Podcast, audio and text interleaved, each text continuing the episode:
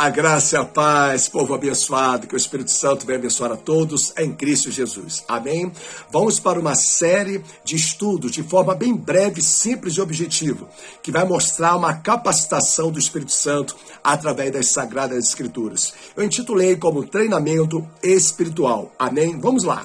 2 Timóteo capítulo 2, versículo 5, a Bíblia diz assim: Igualmente, o atleta não é coroado se não lutar segundo as normas. Um bom atleta, ele tem uma disciplina, ele tem uma vida regrada, uma vida de princípios, para que ele possa participar de um campeonato ou participar, quem sabe, de uma Olimpíada. Então, nos bastidores, ele tem uma boa alimentação, ele dorme bem, ele tem uma vida regrada para que venha estar preparado. A Bíblia compara nós como um atleta de Cristo. Então, é muito importante a gente ter disciplina também. A Bíblia mostra em Provérbios capítulo 5, no versículo 23, diz assim: ele morrerá pela falta de disciplina e pela sua muita loucura, perdido cambaleia. Então, se a pessoa não tem disciplina, ela fica muitas das vezes fragilizada no mundo espiritual. Eu vou te dar para você três pontos chaves do mundo espiritual para que você venha estar muito mais é, estruturado. Amém? O primeiro ponto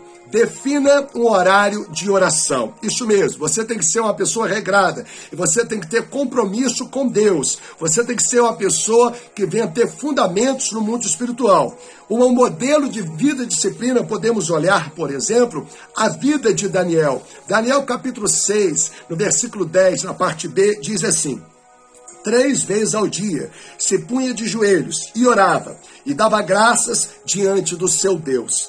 É interessante que Daniel ele era o primeiro ministro da Babilônia. Ele tinha assuntos para resolver ali na Babilônia. Mas Daniel ele sempre tinha tempo para poder orar ao seu Deus. Você pode observar ele tratando de assuntos ali, lá em Daniel capítulo 2, versículo 48, no capítulo 5, versículo 29. Mas mesmo assim, Daniel não colocava a oração em segundo plano. A oração tinha um espaço de honra na sua vida. Então ele tinha, ele tinha uma definição de três vezes por dia esse compromisso de orar ao Senhor, de se achegar ao Senhor. Defina um horário de oração.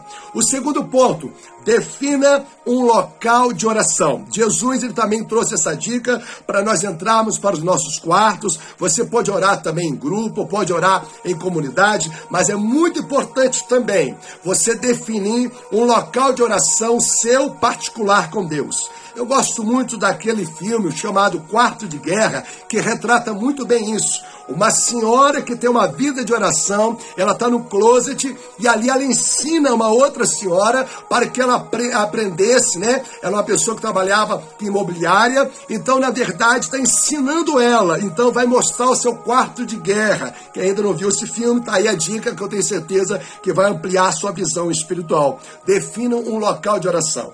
Para Daniel, era o quarto. A Bíblia mostra que ele tinha um quarto, vou ler para vocês aqui, Daniel 6,10. A Bíblia diz assim: ele entrava em sua casa, em cima do seu quarto, onde havia janelas abertas do lado de Jerusalém três vezes ao dia. Então, era o quarto dele. Ele olhava para Jerusalém. Onde que era Jerusalém? É o lugar sagrado do povo hebreu. Não é à toa que Jeremias 51, no versículo 50, fala assim: Suba Jerusalém a vossa mente. De onde virá o nosso socorro? O nosso socorro vem do Senhor. Então, Daniel ele tinha essa disciplina, um local de oração. A primeira coisa, então, horário de oração, local de oração. E o terceiro ponto-chave, defina uma pauta de oração.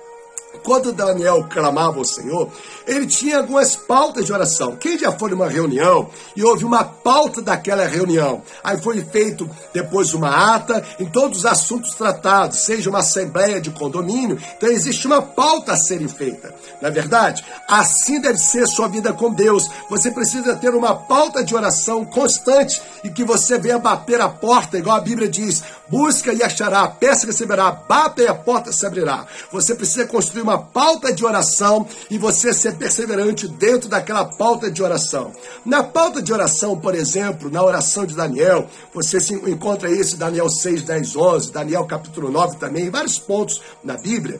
Vai incluir ele rendendo graças, vai incluir ele pedindo a Deus para suprir as necessidades, vai incluir ele, ele fazendo confissão dos pecados dele e do povo. Então ele tinha uma pauta de oração oração. É muito importante você ter um caderno de oração e estar tá anotando ali aquela pauta que todos os dias você vai perseverar naquela pauta de oração. Se você seguir esses três princípios, já é meio caminho andado e decorrer de vários vídeos, você vai aprender sobre princípios de batalha espiritual, um treinamento espiritual, com sabedoria, com discernimento, tudo pautado nas Sagradas Escrituras. Se esse estudo simples e objetivo falou com você, eu peço que você possa compartilhar para o máximo de pessoas possível, para que mais pessoas sejam treinadas mais profundamente dentro da palavra de Deus. Um beijo no coração de todos em Cristo Jesus.